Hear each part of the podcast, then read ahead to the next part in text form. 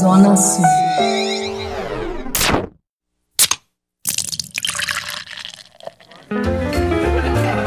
Boteco do Padilha. Com o expert em cerveja, José Padilha. Pegue a sua taça e vem brindar comigo porque tá começando mais um Boteco do Padilha.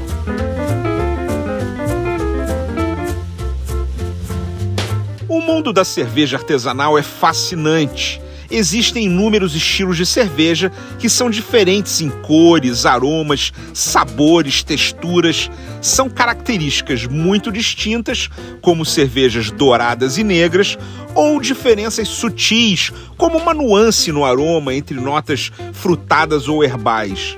Por isso, as cervejas são agrupadas em escolas cervejeiras, que são grupos de estilos de cerveja com características comuns, reunidas de acordo com a região onde surgiram. As escolas do Velho Mundo são alemã, belga e inglesa, e a mais recente é a escola americana do Novo Mundo.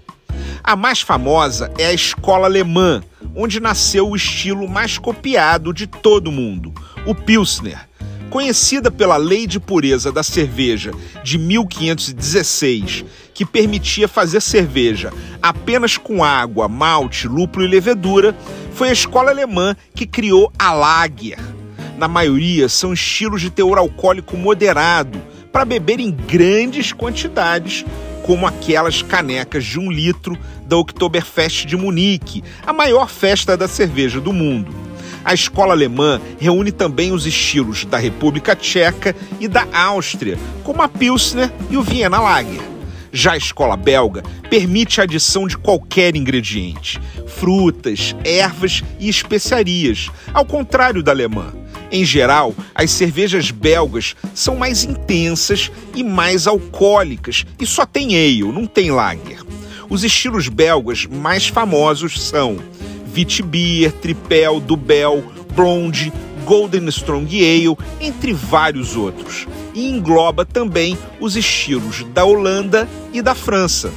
Já a escola inglesa que também não tem lagers e reúne as cervejas criadas na Irlanda e na Escócia, em geral tem estilos mais escuros ou avermelhados, porque usa mais maltes tostados ou torrados, como os famosos Stout, Irish Red Ale e Barley Wine. Por último, mas não menos importante porque liderou a revolução cervejeira que trouxe de volta a diversidade de estilos para o mundo, está a escola americana, que tem pouco mais de 50 anos, mas já criou dezenas de novos estilos e não para de lançar novidades, onde o maior protagonista é o lúpulo americano, de sabor amargo, frutado e cítrico.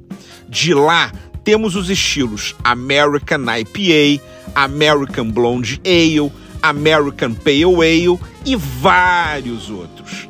Essas quatro escolas cervejeiras são muito ricas, tanto em tradição quanto em inovação. Sugiro você explorar essa diversidade para não perder todo o prazer que as cervejas artesanais oferecem.